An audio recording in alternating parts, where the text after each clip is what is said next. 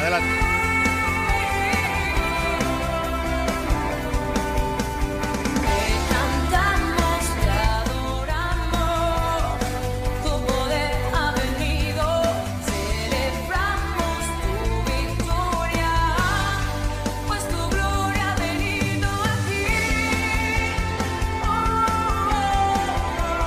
Bienvenido a Comunidad Cristiana de México.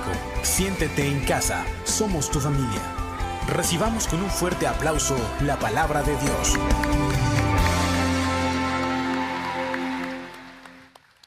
Gracias. Se me adelantaron, pero bueno.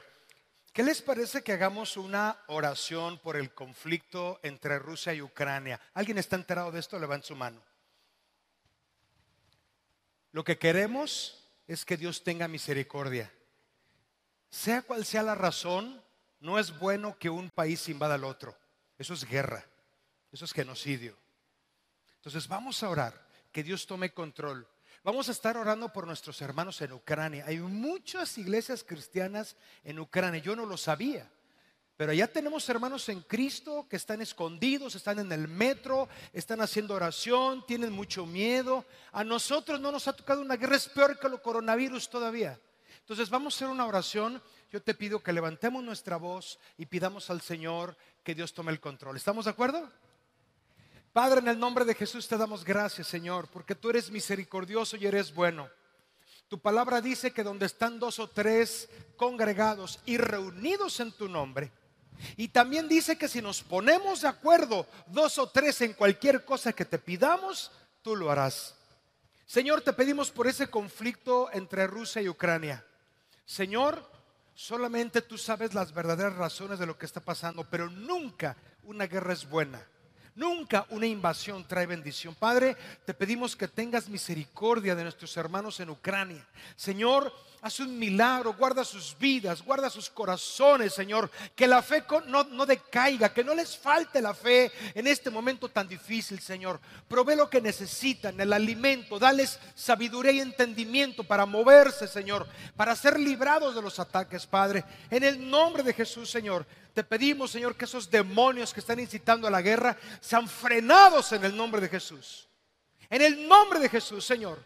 Padre, que la paz, Señor, que sobrepasa todo entendimiento, esté cayendo sobre ellos. Despierta el corazón de los presidentes, de los reyes, Señor.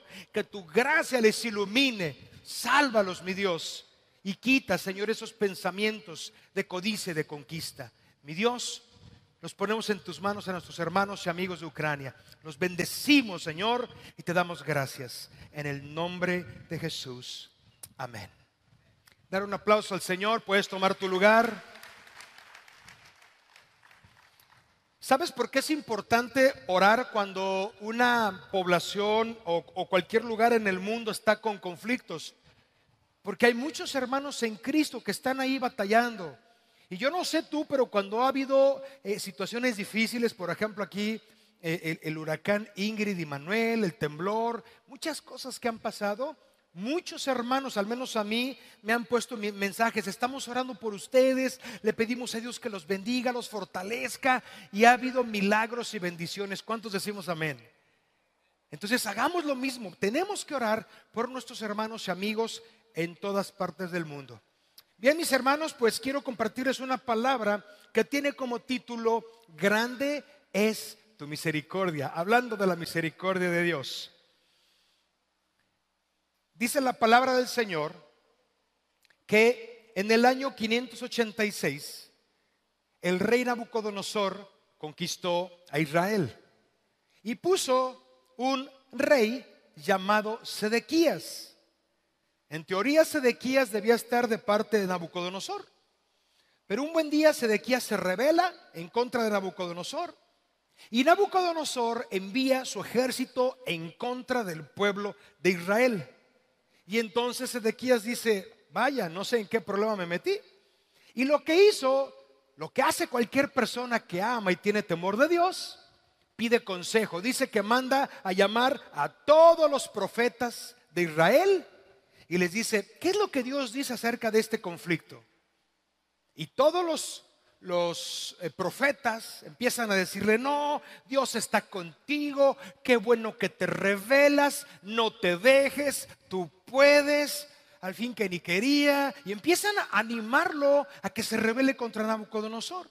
Pero lo tremendo es que los mismos profetas le dicen, y mire, para que tenga éxito, vaya y haga una alianza con Egipto, porque Egipto y Nabucodonosor son enemigos. Cuando vea Nabucodonosor que Egipto está con nosotros, él va a huir, se va a echar para atrás.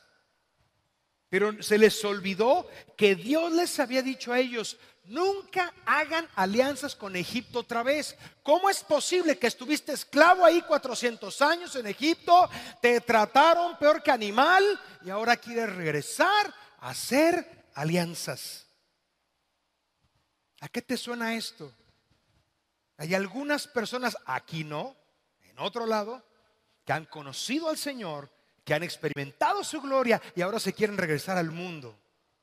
Algunos porque Dios no les hizo el milagro como ellos querían, otros porque Dios no les dio la esposa que ellos querían, otros más porque Dios no les dio la casa en las brisas que ellos querían. Y entonces hay gente que quiere regresarse a Egipto. ¿Cómo es posible que Dios te rescató de Egipto, de lo terrible, de la soledad, y regreses una vez más? Dice la palabra como el perro vuelve a su vómito y como la puerca lavada regresa al lodo.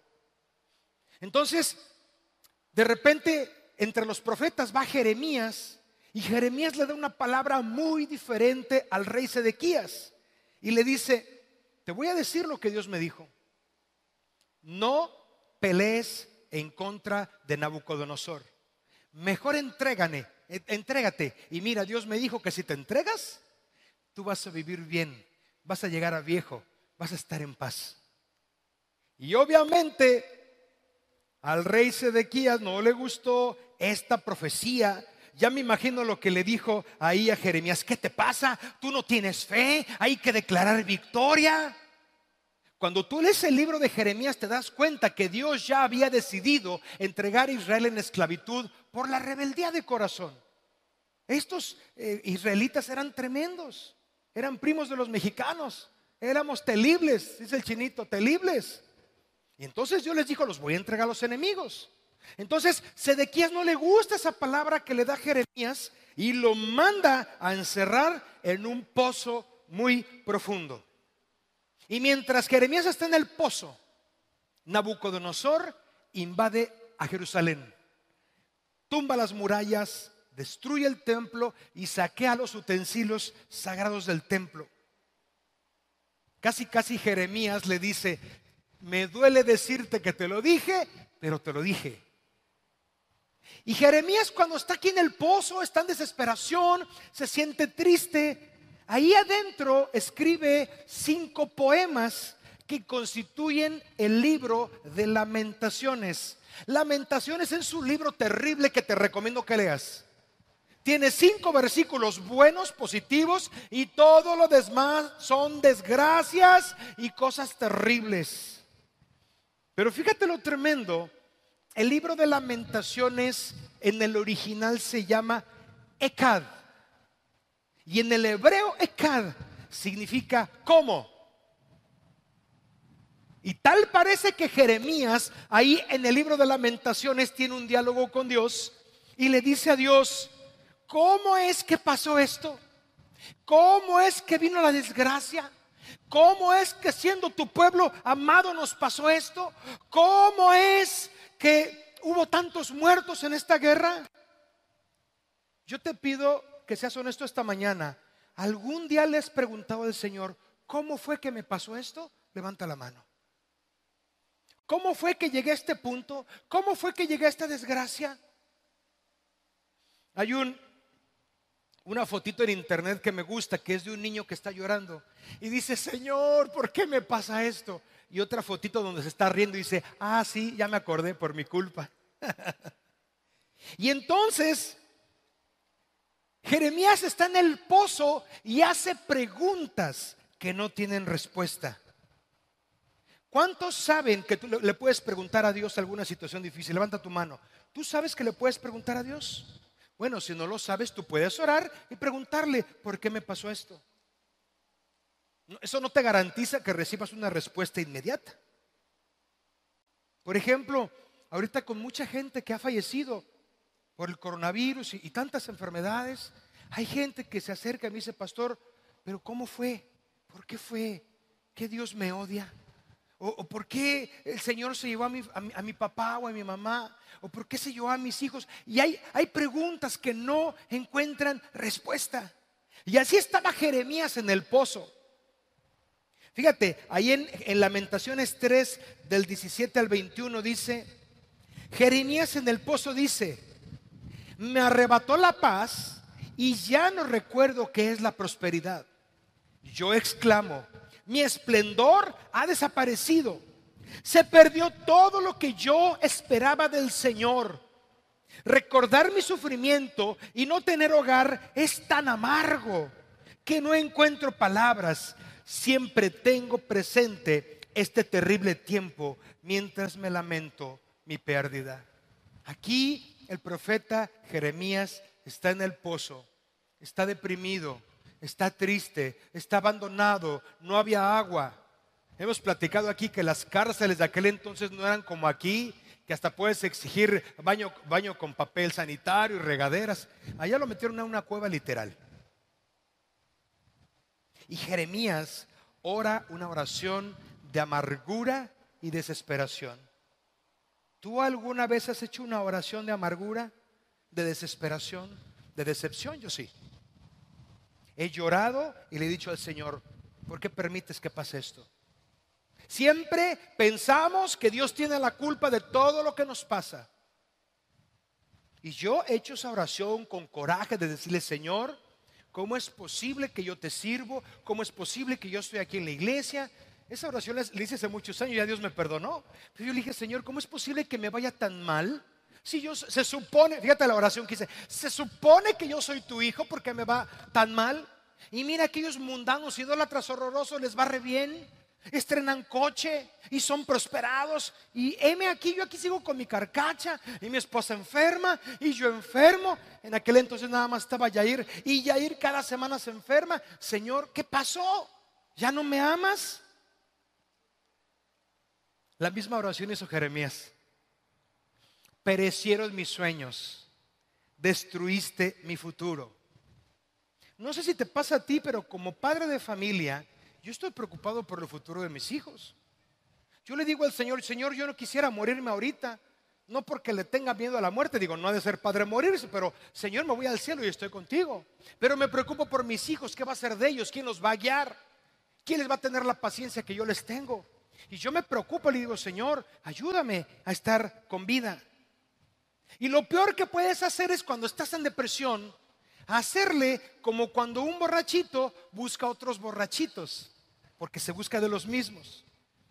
O de repente un amargadito se busca otros amargaditos, porque son de los mismos.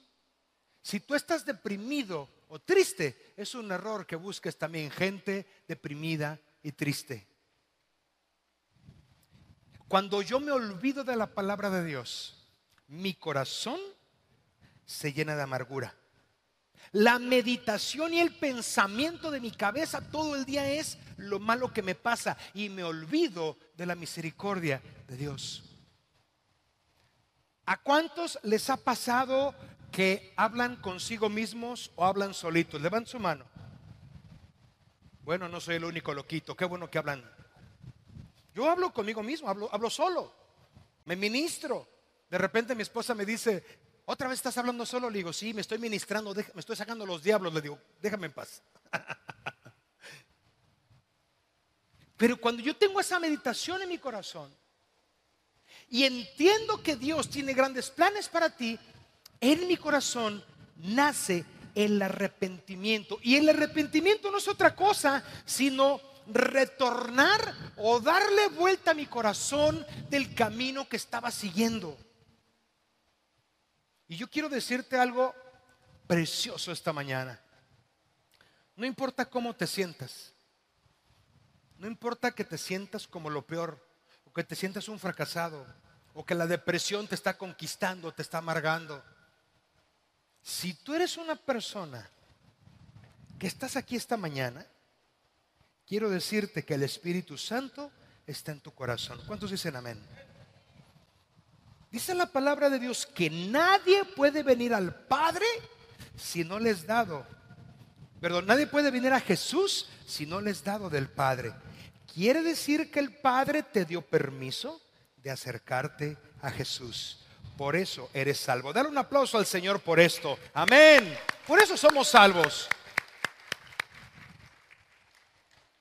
Podrás estar en amargura, pero dentro de ti está el Espíritu Santo. Dice, dice la palabra que estamos compuestos de espíritu, alma y cuerpo. El cuerpo pues es la carrocería que vemos. El alma es el yo, nuestras emociones, nuestros pensamientos. Y el espíritu es la parte que se conecta con Dios. Cuando no conocíamos a Dios, nuestro espíritu estaba muerto. Ahora sí que no andaba de parranda, estaba muerto. Y dice la palabra que cuando recibimos a Cristo en nuestro corazón, nuestro espíritu cobra vida. Tan es así que Adán y Eva, cuando estuvieron en el Edén, ellos se apartaron de Dios y murieron espiritualmente. Por eso es que cuando tú y yo aceptamos a Cristo en nuestro corazón, seguimos su palabra, venimos a la iglesia, hacemos nuestro mejor esfuerzo de hacer las cosas buenas para Dios, debes de saber que el Espíritu Santo está dentro de ti. Y el Espíritu Santo no habla de amargura, no habla de resentimiento, habla de fe, habla de gozo, habla de alegría. La luz de Dios está dentro de ti. El punto es que a veces no la dejamos salir por los pensamientos que en nuestra alma nos atormentan. Yo te pregunto esta tarde, esta mañana, ¿a qué dedicas tus pensamientos? ¿Los dedicas a la tristeza? ¿Los dedicas al enojo? ¿Los dedicas a la depresión? De eso se va a estar llenando tu corazón. Vamos a hacer algo, vamos a ponernos de pie, por favor. Ponte de pie en tu lugar.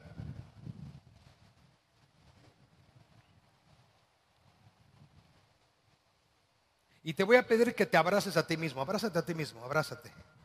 Abrázate fuerte, lo más fuerte que puedes, nada más no te ahorques. ¿Listo? Ok, te puedes sentar. Gracias. Lo que pasa es que estoy viendo que algunos me están viendo con cara de sospecha, sí. Están dormidos, ya los vi. Vamos a terminar, está cortita la palabra.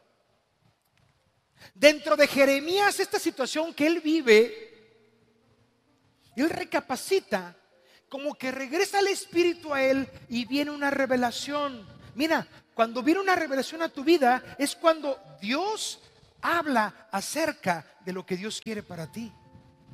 Dentro de tu espíritu está la gloria de Dios. Y quiero decirte algo, cuando Dios te formó, cuando Dios te creó, su naturaleza ha sido puesta en ti.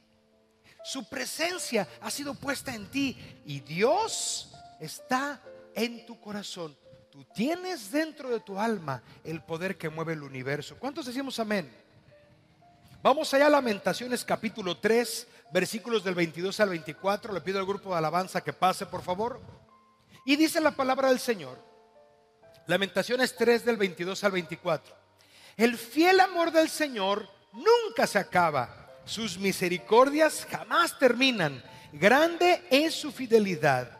Sus misericordias son nuevas cada mañana. Me digo, el Señor es mi herencia, por tanto esperaré en él. Ahí le cae el 20 a Jeremías y dice, entonces Dios es el que me protege. Él estaba físicamente en un pozo, pero su corazón acababa de ser libre. Y entonces cuando él despierta en su espíritu, dice, Dios está firme en mi vida. Él no se mueve y Él no me deja. Y quiero decirte algo.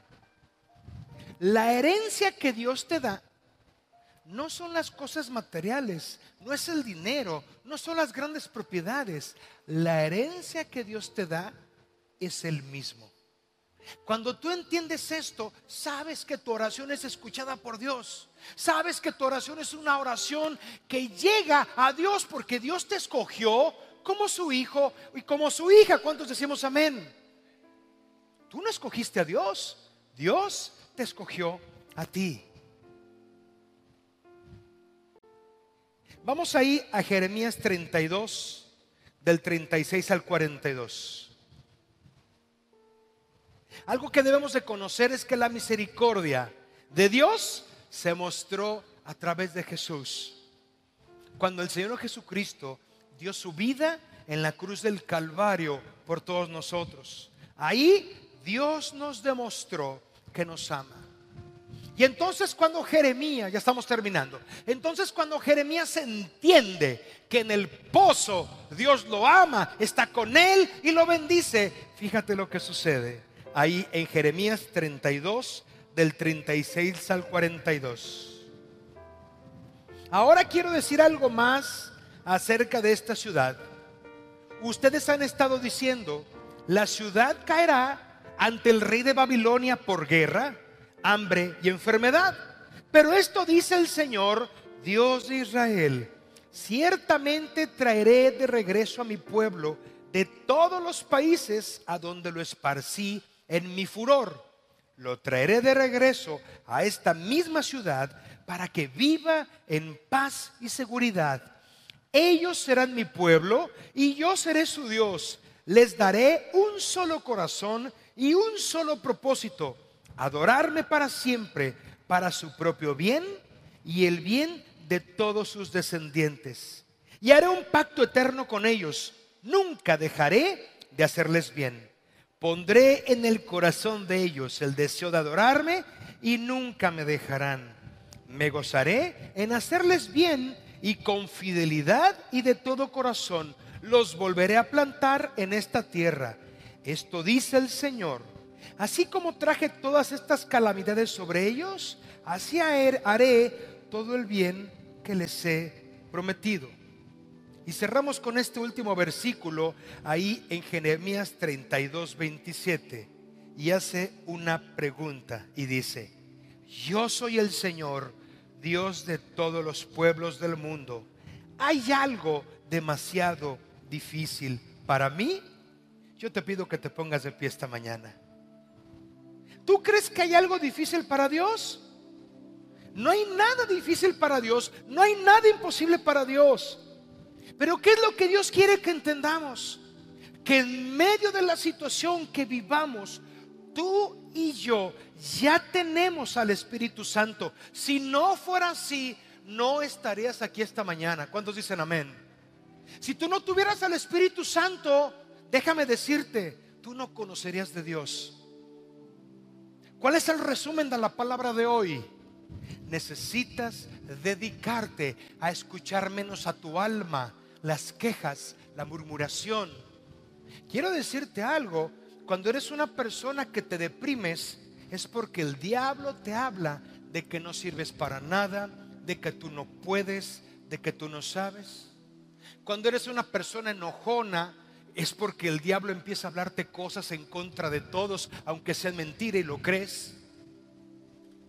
Estamos mucho tiempo escuchando a nuestro espíritu, a nuestra alma que está llena de queja. Y no estamos escuchando al Espíritu Santo. No estamos escuchando su palabra y no estamos siendo nutridos. Por eso es que nos va como nos va. Y te lo vuelvo a repetir, no es que tener a Cristo sea que todo te va a salir, a salir bien. No. Yo siempre pongo el ejemplo de mi hermana Vicky Trujillo. Le dio, creo que tres o cuatro veces cáncer. La primera vez le dio durísimo, quimioterapias, todo lo que pasa en ella. Y ahí anda la hermana Vicky, preciosa, con su pelo, su, su pelo canoso completo, se ve hermosísima la hermana Vicky Trujillo. Pero ¿sabes qué aprendí en ella? Que en lugar de quejarse, en lugar de decir, ay, pero Dios, ¿por qué me pasa esto? Ella era una mujer que se gozaba en el Señor. Y ella decía, y si me muero, me voy con el Señor. ¿Cuál es el problema? Y si me quedo, adoro al Señor. ¿Cuál es el problema? Entonces, ¿qué te quiero decir esta mañana? Debemos de escuchar más al Espíritu Santo. Debemos de escuchar más al Espíritu Santo que a vos, que quiere que veas a tu esposa con, con- con agresión. El diablo que quiere que veas a tus hijos como unos inútiles. Necesitamos escuchar al Espíritu Santo que nos dice, mira, esa esposa que te di es una bendición. ¿Cuántos hombres saben que su esposa es una bendición? Gloria a Dios. Algunos nomás le hicieron así.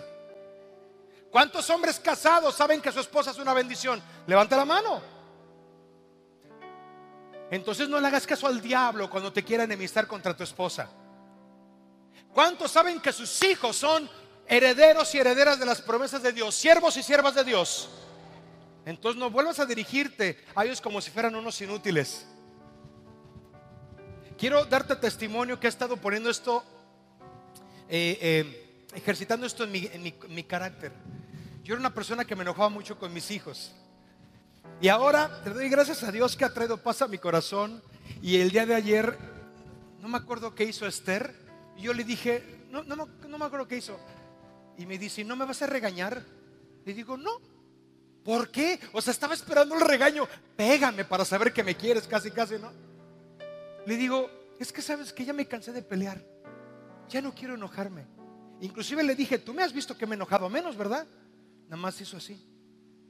¿Por qué? Porque en lugar de ver a mis hijos como, "Ay, na- ah", como la llorona, ay, mis hijos, no. Veo que mis hijos son la herencia que Dios me dio y tengo que cuidar esa herencia, trabajarla y hacerla prosperar. ¿Cuántos decimos amén de nuestros hijos? Si tú tienes el honor y el privilegio de que Dios te dé una esposa, a ver, esposas, ¿cuántas se sienten bendecidos con su esposo? Levanten su mano. ¿Qué? ¿Ya ves? Las mujeres tuvieron más fe. Ya ves, mi hermano Gordolobo, eres bendición. Pero el punto es que el diablo quiere que veas a tu esposo como el ogro, como el enojón, como el que pelea, como el que se impone. No. Dejemos de escuchar menos al diablo y escuchemos más al Espíritu Santo que ya está en nosotros. Necesitamos estar pidiéndole a Dios que nos cambie. Quiero decirte que yo creo que Dios me ha cambiado. Años he estado orando. Señor, yo no quiero ser igual. Yo no quiero ser el mismo. Yo no quiero ser una persona impaciente. Yo no quiero ser una persona enojona y peleonera. Y le he pedido años al Señor que me ayude. Y el Señor me ha dicho, yo te ayudo, pero échale ganas. Yo estoy contigo, pero cambia tu carácter tú también. Pon de tu parte. Es como el que ora al Señor por adelgazar y se va a los tacos todos los días. Dios te dice, yo estoy contigo para ayudarte, pero ponle freno a tu garganta, ponle cuchillo a tu lengua.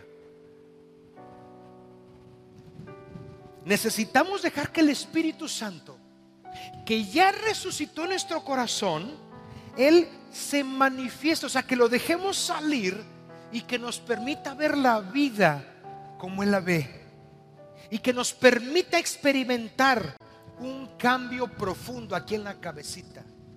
Que realmente nuestros pensamientos dejemos que Dios los cambie. Dice la palabra, no te conformes a este mundo, sino deja que Dios te cambie los pensamientos. No vas a cambiar el pensamiento que tienes a menos que dejes que Dios te cambie. Nada más escuché dos amenes. Dios no te va a cambiar si no le permites que Él te cambie. ¿Cuántos decimos amén? Entonces vamos a dejar que Él nos cambie. Vamos a dejar, Señor, yo ya no quiero deprimirme por todo. Hay gente que se deprime por todo. Hay gente que ahorita por lo de la guerra andan eh, este, preocupados que si por la guerra en Ucrania la tortilla va a subir. Ya salió ahí en el novedades que no te preocupes. No, en otro periódico, que no va a subir la tortilla por la guerra de Ucrania. A veces somos presa de las malas noticias y no confiamos en Dios. Así es que yo te digo esta mañana, confía en el Espíritu Santo que está dentro de tu corazón. Amén. Vamos a orar. Vamos a pedirle al Señor que nos ayude, que nos permita entender esta, esta palabra. Yo no sé tu caso, pero quizás estás en un pozo como Jeremías. Quizás estás en una situación bien difícil, económica. Quizás te ves muy sonriente aquí, la iglesia bien perfumado, bonito, pero llegas a tu casa en la noche a llorar por la depresión. Dios te conoce, Dios te quiere ayudar, pero Dios quiere que des pasos de fe. Y lo primero es saber que el Espíritu Santo ya está en ti. Y lo segundo, tomar los pasos de fe, hacer los cambios que el Espíritu Santo te va a decir y entonces, porque Jeremías no se quedó en el pozo, Él salió del pozo, pero ¿sabes cómo salió del pozo? Renovado, con fe, bendecido, entendió el propósito de Dios. Y cuando salió Jeremías, siguió sirviendo a Dios. Vamos a orar. Pon tu mano en tu corazón. En el nombre de Jesús, Señor, te damos gracias, porque tú eres bueno. Señor, muchas veces estamos en el pozo, así como Jeremías, y estamos dolidos, estamos confundidos, inclusive agarramos resentimiento contra ti. Señor, tú eres bueno. Y nosotros creemos que ya has puesto tu Espíritu Santo dentro de nosotros. Enséñanos a cómo dejar de hacerle caso a nuestra carne que nos lleva a lo malo, que nos lleva al pecado, que nos lleva a la depresión, que nos lleva a la angustia, que nos lleva al enojo. Y enséñanos, mi Dios, cómo escuchar a tu Espíritu Santo que está en nuestro corazón. Cómo escuchar a tu Espíritu Santo que a través de tu palabra nos es revelado. Cómo acercarnos a ti, Señor, no con queja y amargura, sino con gozo y alegría, sabiendo, mi Dios, que tú nos escogiste, nos amaste, nos perdonaste y nos has dado salvación. Todo ha sido porque tú eres bueno. Ayúdanos, mi Dios, para que este 2022 sea el mejor año de nuestras vidas. Ayúdanos, mi Dios, para que nuestro corazón sea impactado por tu gloria, Señor. Y que tu palabra, Señor, cobre vida, nos dé frescura, nos dé alimento. Nuestra fe sea aumentada por tu palabra y que podamos caminar como viendo al invisible. Bendigo a tu iglesia esta mañana. Que esta palabra, aunque corta, Señor, sea una, una palabra de bendición abundantemente. Dice su palabra en Salmos 41. Pacientemente esperé a Jehová y se inclinó a mí y oyó mi clamor y me hizo sacar del pozo de la desesperación, del lodo cenagoso. Puso mis pies sobre peña y enderezó mis pasos. Puso luego en mi boca cántico nuevo, alabanza a nuestro Dios. Verán esto muchos y temerán y confiarán en Jehová. ¿Cuántos decimos amén?